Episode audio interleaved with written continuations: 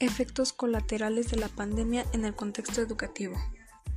La pandemia que estamos viviendo actualmente de enfermedad por coronavirus ha provocado una crisis sin precedentes en todos los ámbitos, en especial la educación. Esto ha dado lugar al cierre masivo de las actividades presenciales de instituciones educativas en más de 190 países con el fin de evitar la propagación del virus. La medida que los países de la región han optado ante la crisis se relaciona con la suspensión de clases presenciales, lo que da origen a modalidades de aprendizaje a distancia, dejando pérdidas de aprendizaje,